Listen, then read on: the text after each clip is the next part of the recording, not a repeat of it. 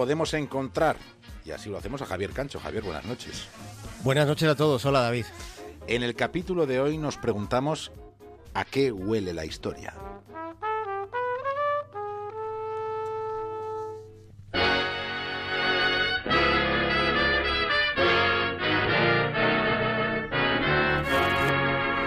La historia de la radio nos remite a un fenómeno extraordinario que resulta improbable que pueda volver a repetirse. Transcurría una anodina tarde de domingo del año 1938 cuando en el estudio 1 de la CBS transcurrieron los 59 minutos radiofónicos que mayor impacto han tenido jamás en la audiencia en la historia de este medio. Se retransmitió La Guerra de los Mundos adaptada por Orson Welles, adaptada a un formato en el que la historia se contaba como si fuese un especial informativo, con la narración de lo que se suponía que estaba ocurriendo. A pesar de que se había advertido al principio de que el programa era una ficción, bueno, muchos oyentes sintonizaron esa programación cuando ya se había hecho ese aviso. Los locutores describían primero unas extrañas explosiones en Marte, pero a continuación el relato se ponía especialmente dramático, porque se narraba el aterrizaje de unos seres extraños en una zona rural de Jersey. Se trataba de la vanguardia de un ejército invasor, de un ejército extraterrestre. Se estima que cerca de 12 millones de personas escucharon la señal de la CBS. Hubo algo parecido a un episodio de histeria colectiva. Fue una histeria contagiosa que iba aumentando exponencialmente. Las comisarías de policía empezaron a recibir cientos de llamadas de alerta de personas que aseguraban haber visto a extraños seres en las inmediaciones de sus casas.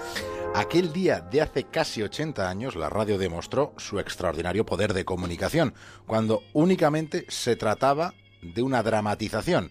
Este es el momento en el que se conecta con el reportero Carl Phillips.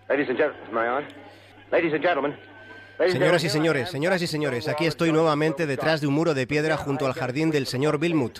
Desde aquí puedo abarcar completamente todo el escenario de lo que está ocurriendo en Grover Mill. Voy a seguir ofreciéndoles todos los detalles mientras pueda ver lo que pasa y no se corte la conexión. Ha llegado más policía, cerca de 30 agentes están rodeando en este momento el gran hoyo producido por ese extraño objeto. Ahora ya no es necesario siquiera retirar a la gente, puesto que el miedo hace que, que todos estén guardando una distancia prudencial. El tono de alarma de los locutores iba aumentando según pasaban los minutos. Esperen, algo ocurre.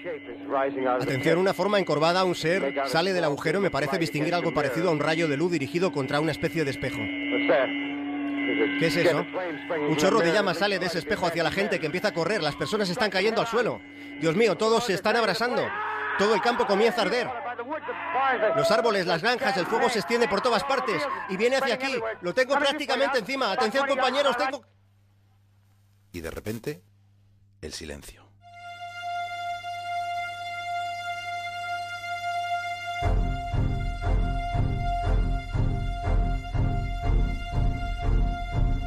A los 40 minutos, la CBS daba la orden a Orson Welles para que recordara que todo aquello era solo una ficción, que todo aquello era una dramatización. Los testimonios de algunos de los que estuvieron presentes en aquel estudio 1 de la CBS, esos testimonios explicaron después que aquella noche podía olerse el aroma de algo grande. Orson Welles sabía que estaba haciendo algo distinto, algo que nunca jamás se había hecho. Aquello olía a gran acontecimiento y lo fue en la historia de la radio. Y además con repercusión en otros medios, porque al día siguiente, por ejemplo, la primera del New York Times, la primera habría con el colapso que se había montado a propósito de la Guerra de los Mundos.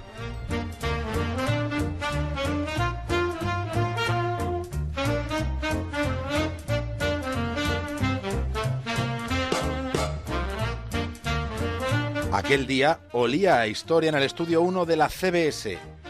Pero hoy, Javier Cancho, nos preguntamos a qué huele la historia.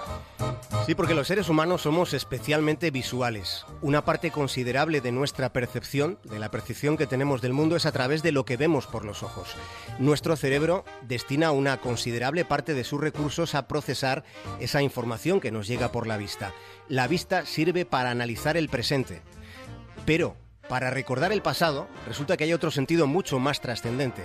Ese otro sentido es el olfato. La memoria olfativa es capaz de transportarnos a cualquier lugar, a cualquier momento y en solo unas décimas de segundo.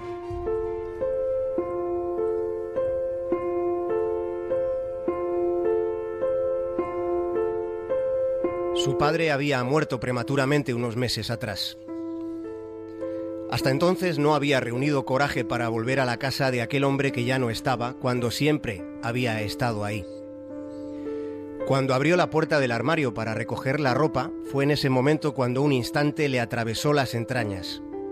El aroma de su padre estaba ahí, estaba condensado, intenso.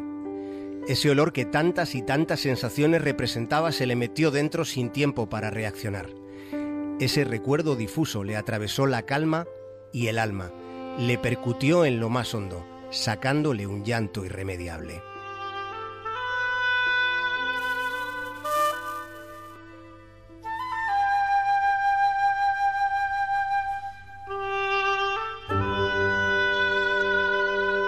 Nuestro olfato dispone de más de 350 receptores capaces de distinguir docenas de miles de aromas diferentes.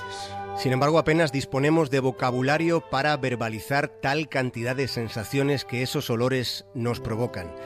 Los olores son los resortes de los recuerdos. Por eso el University College de Londres se ha propuesto capturar, guardar, confeccionar un catálogo de olores históricos. La, la, idea consiste en indagar en los aromas del pasado. Tenemos archivos para los documentos, hay museos para los objetos, pinacotecas para los cuadros, hay fonotecas para los sonidos, como los sonidos que deparó la Guerra de los Mundos de Orson Welles. Pero hasta ahora, hasta ahora no existía nada sobre los olores que hubo en el mundo.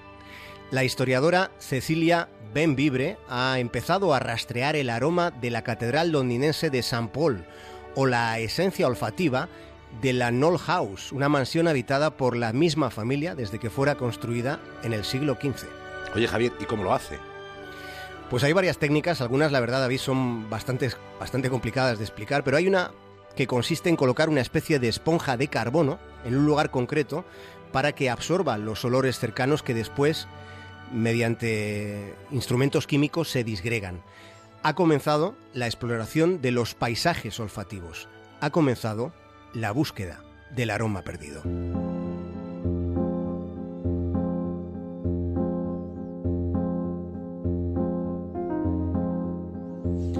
Los olores. Los olores nos remiten directamente a la memoria y a la inconsciencia. Los olores provocan atracción o rechazo. Los olores no dejan indiferente. En la literatura con Dickens o con Suskin se ha dejado constancia de la oportunidad de describir los olores para transmitir con intensidad sensaciones. Sin embargo, en lo que es nuestro día a día, se mantiene la hegemonía tiránica de la mirada. Seguimos relegando al olfato en el reino de nuestros sentidos. En nuestra percepción orgánica de la vida, el olfato es una sensación descuidada, olvidada, casi desamparada.